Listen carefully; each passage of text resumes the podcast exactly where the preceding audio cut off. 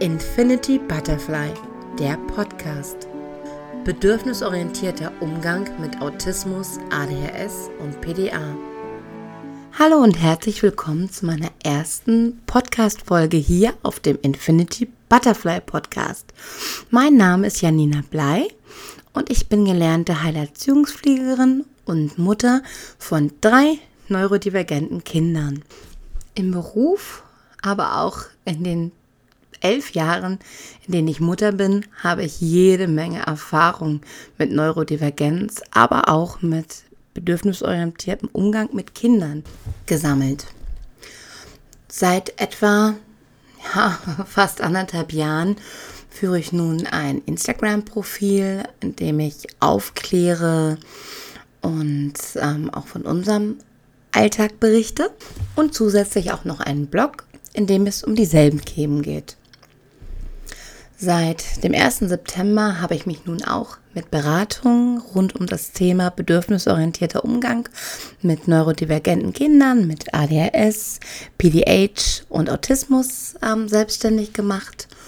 Ja, und berate seitdem Familien ähm, im Umgang mit ihren Kindern. Ihr fragt euch vielleicht, warum ich immer wieder betone, dass mir ein bedürfnisorientierter Umgang mit Neurodivergenz wichtig ist. Nach der Diagnose meiner Kinder habe ich immer wieder mitbekommen, dass viele fachliche Stellen immer noch einen eher sehr autoritären Umgang mit klaren Regeln und Strafen und äh, Belohnungen ähm, bei neurodivergenten Kindern empfehlen und dass es oft um Verhaltensmodifikation geht. Darum geht, die Kinder gesellschaftsfähig zu machen. Und klar, klar, wir müssen alle irgendwann in dieser Gesellschaft leben. Das ist keine Frage. Aber es bringt nichts, die Kinder zu, darauf zu trainieren, sich wissentlich oder absichtlich zu maskieren. Denn maskieren ist etwas, was zwar weniger anstößig in der Gesellschaft ist, aber im Endeffekt den Kindern selber schadet. Masking erfordert eine Menge Energie. Und oft endet es darin, dass die Kinder entweder noch im Kinderalter oder als Erwachsene dann psychische Erkrankungen wie Ängste, Depressionen oder dergleichen entwickeln, was natürlich absolut ähm, schlimm ist. Deswegen ist es so wichtig, ein Umfeld zu schaffen und Strategien zu erlernen und dem Kind auch zu vermitteln, die helfen, in unserer Gesellschaft, in unserem Leben zurechtzukommen, ohne so eine hohe Masking ähm, Notwendigkeit zu schaffen. Bedürfnisorientiert versteht sich ja auch nicht als Erziehungsmethode, sondern als eine Einstellung, die man den Kindern, aber auch allen Menschen gegenüber hat. Man achtet auf die Bedürfnisse aller Menschen. Das ist auch nicht nur im familiären Kontext so zu sehen, sondern auch in der Arbeit mit ähm, Lehrern, Erziehern, ähm, dass darauf geschaut wird, wo, wo sind eigentlich die Bedürfnisse der Menschen? Warum reagieren sie so? Und warum reagiert mein Kind so? Und wie kann ich eine Quersumme schaffen, in, denen sich, in der sich alle wohlfühlen?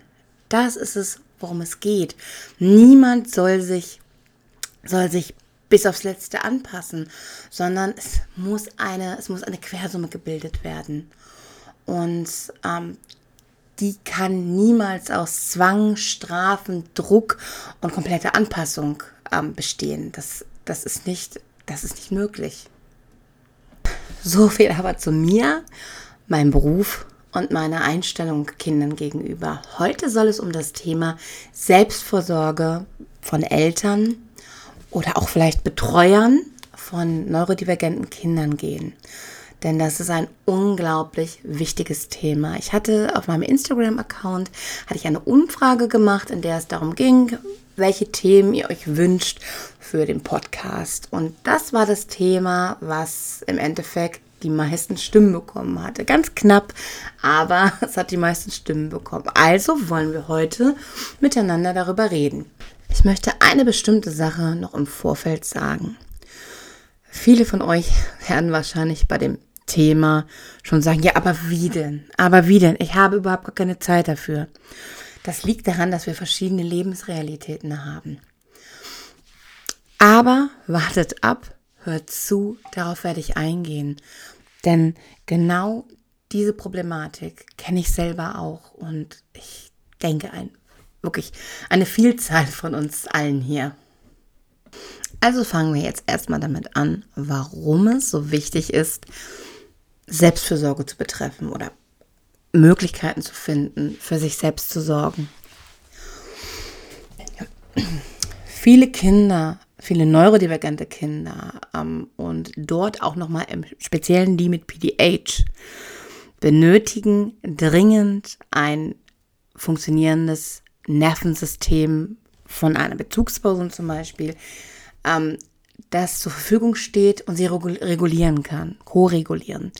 Denn viele neurodivergente Kinder können sich nicht ausreichend selbst regulieren. Das ist zum Beispiel ein Defizit der exekutiven Funktionen, was wir bei ADHS halt ähm, vornehmlich kennen, was aber auch Autismus und BDH betrifft. Co-Regulation ist ein riesiges Thema und unsere Kinder brauchen uns dafür. Wir müssen funktionieren, so schlimm sich das anhört. Ich finde ganz oft, dass, dass sich das wie Druck anfühlt, wie Druck auf mir als Elternteil. Ich muss funktionieren, weil meine Kinder das ohne mich nicht können. Aber so ist es, so ist es. Und je kleiner sie sind, desto extremer ist es. Später wird es etwas besser. Und gerade wenn wir die Chance haben, dass das Nervensystem unserer Kinder ähm, nicht, so, nicht so extrem hochfährt, sind sie oft noch in der Lage, sich selber zu regulieren. Selbstvorsorge ist deswegen die Voraussetzung dafür, dass dein Kind die Möglichkeit erhalten kann, sich irgendwann besser selber regulieren zu können und nicht ganz so viel Co-Regulierung mehr zu brauchen. Wir müssen also eine Möglichkeit finden, trotzdem irgendwie noch so weit für uns zu ähm, sorgen, dass wir unsere, dass wir also unser Nervensystem in einem guten Zustand. Und jetzt ist die Frage, wie kann das gelingen? Weil normalerweise kriegt man dann Tipps wie, ja, dann lass die Kinder doch mal bei Freunden, Verwandten, dem Partner und unternimm was für dich. Einige werden jetzt an diesem Punkt lachen weil das überhaupt nicht möglich ist, weil ihre Kinder sich nicht von ihnen lösen können, weil sie keine andere Bezugsperson annehmen oder weil man niemanden findet, der auf die, also der mit den Kindern zurechtkommt. Das ist, das sind, das ist die Lebensrealität von Eltern mit neurodivergenten Kindern. Das ist oft so. Also müssen wir andere Möglichkeiten finden, wie wir uns diese Inseln schaffen können der Partner ist ja erstmal ähm, so die erste Anlaufstelle. Und da könnte, kann man manchmal mit einem Partner, der das vielleicht nicht machen möchte, weil er überfordert ist, Möglichkeiten finden oder, oder langsame Annäherungen. Ähm, das, das ist schon möglich, aber eben nicht immer. Also es gibt auch durchaus ähm, Elternteile, die sagen, nein, das traue ich meinem Partner nicht zu. Ich habe Angst, dass er wütend wird, dass er mein Kind anschreit, ungerecht behandelt oder ähnliches. Das ist natürlich etwas, wo man dann grundlegend schauen muss, wie man da eine Basis findet, aber darum soll es heute nicht gehen. Für manche ist es einfach nicht möglich. Bleiben wir erstmal dabei. Also müssen wir uns Inseln schaffen oder Entlastungen schaffen in dem Rahmen, den wir haben oder in dem wir da sind.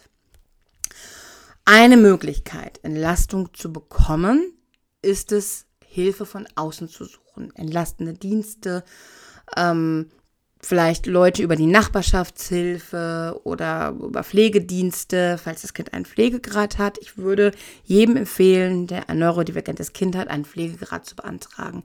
Nicht nur das Geld ist eine Entlastung, sondern auch die Hilfe, die man daraus generieren kann. Also das kann nie verkehrt sein. Macht das ruhig. Wir haben schon mal eine ganz tolle Person über eBay Kleinanzeigen haben wir die gefunden und äh, die konnte unsere Kinder auch wirklich betreuen. Die ist gut mit ihnen zurechtgekommen und gut mit ihnen umgegangen. Das war ja, das ist ja etwas, was wichtig ist, dass man jemanden findet, der mit den Kindern umgehen kann. So wie es im eigenen Interesse auch ist. Diese Möglichkeiten gibt es. Pflegedienste, die sich vielleicht auf ähm, Neurodivergente spezialisiert haben, entlastende Dienste. Da gibt es auch manchmal Mitarbeiter, die sich damit auskennen. Also es gibt da schon einiges. Aber professionelle Hilfe kann auch ja, ein Kindergarten sein, wenn die Kinder sich im Kindergarten fremdbetreuen lassen überhaupt. Es kann die Schule sein, aber es können auch Lieferdienste sein, wenn man, wenn ein Tag ist, der wirklich schlecht läuft und überhaupt gar keine Ressourcen mehr dafür da sind, jetzt auch noch ein Essen zu kochen, ja, dann bestell es. Ich weiß, dass das nicht immer möglich ist, dass es finanziell ein Problem ist.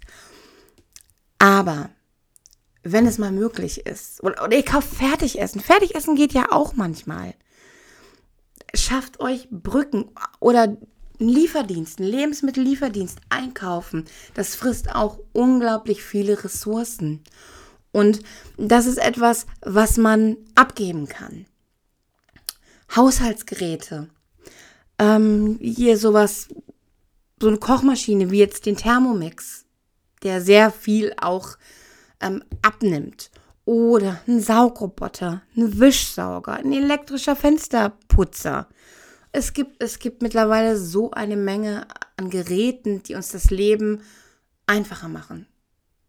Ja, ich weiß, auch dort, es ist schon ein Privilegiending, das weiß ich. Aber manche Sachen kann man auch gebraucht kaufen oder von einer günstigeren Marke. Ähm, macht da, was euch möglich ist. Oder Kostüme. Kostüme sind auch ein super Beispiel. Macht euch den Druck nicht. Kauft das Teil. Kauft eure Schul Tüte. Und ihr müsst auch nicht immer die kreativsten Brotdosen machen.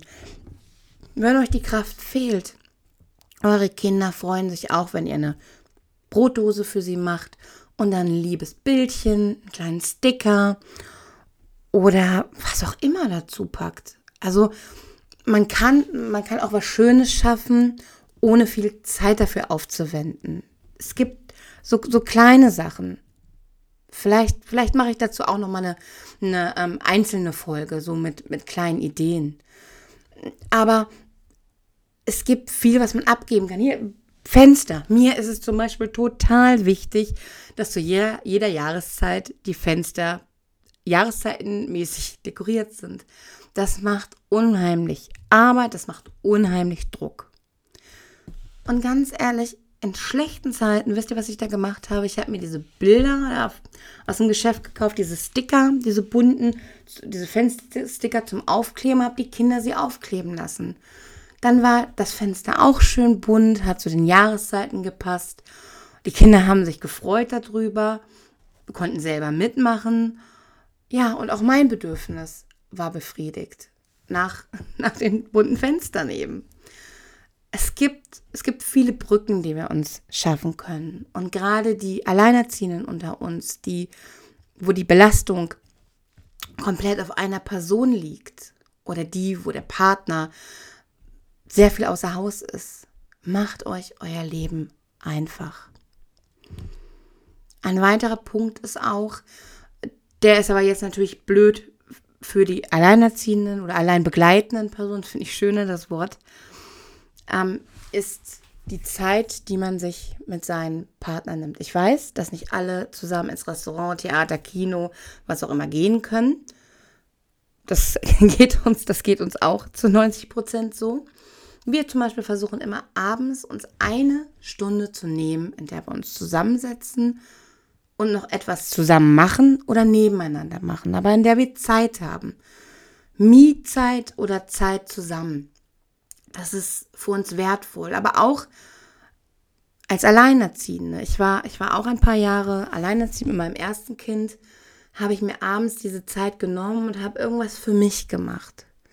Ich war müde. Und ja, es fehlt dann am nächsten Tag, ist klar. Aber es hat mir gut getan. Und jetzt kommt auch noch für die Leute, die einfach nicht aufstehen können, weil ihre Kinder sie nicht aufstehen lassen, sondern sofort wach werden. Und dann habe ich mir ein schönes Hörspiel angehört. Nochmal bewusst. Mir Stöpsel in die Ohren gemacht und mir etwas angehört. So, so Bewusstsein genommen. Nur für mich, für mein Interesse. Und ein ganz, ganz großes Thema bei der Selbstversorge sind Medien. Und oft sind es die Bildschirmmedien, aber ich würde auch sowas wie Hörspiele, so Tonybox, Tigerbox oder was es da noch gibt, aber auch so Tipptoys nehmen, weil das, das ist auch so eine Selbst, wo sich die Kinder gut selbst beschäftigen können. Aber im Gro also bei den meisten Kindern sind es Bildschirme. Da brauchen wir uns, glaube ich, nichts, nichts vormachen. Es sind, es sind die Bildschirme. Und wenn ich dann morgens, ich brauche morgens meine Zeit, meinen Kaffee in Ruhe zu trinken. Ja, dann kriegen die Kinder eine halbe Stunde das Tablet. Weil ich das brauche. Ich brauche das, um danach eine gute, geduldige, ruhige und zugewandte Mutter zu sein. Und lieber gucken meine Kinder diese halbe Stunde da Tablet, als dass ich total unausgeglichen bin. Und das gilt auch nicht nur für diese halbe Stunde morgens, sondern wenn ich aufwache und merke, ich habe einen schlechten Tag, dann ist es viel besser, die zu viel Tablet gucken zu lassen, als total dysreguliert zu sein, zu schreien, zu strafen, zu drohen. Ich finde einfach, das ist das kleinere Übel. Mal davon abgesehen, dass viele Kinder, auch und gerade neurodivergente Kinder aus Medien sehr, sehr viel lernen und ähm, sehr gut auch abschalten können, gerade nach Schule und Kita, also überhaupt Fremdbetreuung. Also vielen neurodivergenten Kindern tut es auch, tut es auch gut, um abzuschalten. Aber es sollte immer die erste Priorität sein, euer Nervensystem ruhig zu halten. Und wenn das eben an schlechten Tagen bedeutet Tablet, dann ist das so. Wir dürfen nicht vergessen, dass die Genetik uns ganz klar sagt, dass viele von denen, die jetzt sitzen und sich den Podcast anhören, weil ihre Kinder neurodivergent sind, auch neurodivergent sind und vielleicht auch sensorisch Probleme damit haben, immer angefasst zu werden, dass es laut ist, dass es hektisch ist, dass es unordentlich ist. Diese ganze Summe. Und neurodivergente Eltern brauchen mehr Pausen und mehr Ruhe zwischendurch. Und damit eine Familie nicht am Ende im Burnout ist, sollte man einfach darauf achten, denn das ist nämlich der Teufelskreis. Wir Eltern brennen aus. Wir werden immer motziger und unsere Kinder werden immer herausfordernder, weil wir nicht mehr, unser Nervensystem steht nicht mehr zur Verfügung, um sie zu regulieren. Das macht erstens Angst und das sorgt eben dafür, dass sie eben auch nicht mehr reguliert sind. Und wir sind immer ausgebrannter, weil die Kinder immer herausfordernder werden. Das ist ein Teufelskreis, aus dem man am Ende ganz, ganz schwer und nur mit unglaublich viel Arbeit herausfinden kann. Meistens oft gar nicht alleine, sondern in Zusammenarbeit eben mit, mit ähm, BeraterInnen oder TherapeutInnen. Also es ist, es ist von Vorteil, schon vorher da auf sich zu achten und auf seine ganze Familie zu achten. Nicht nur auf sich selber, sondern auch zu schauen, wie ist das mit meinem Partner. Der ist natürlich in erster Linie für sich selber zuständig. Manche Menschen können das aber nicht. Und wir wollen ja alle ein bisschen aufeinander achten. Also schaut, wie ihr als Eltern oder als Alleinerziehende dann eben alleine auf euch achtet. Denn sonst geratet ihr eben in diesen Teufelskreis. Also fassen wir zusammen. Me-Time in dem Rahmen, wie man sie kann. Für manche ist das das Rausgehen, für manche ist das das abends noch etwas machen oder morgens den Kaffee trinken und für andere ist das im Bett mitliegen und einen Podcast hören. Aber diese Inseln sind wichtig. Entlastung schaffen. Für manche sind das Freunde und Bekannte, für manche sind das Einrichtungen, für manche sind das Leute, die sie über, über, Anzeigen oder Pflegedienste gefunden haben.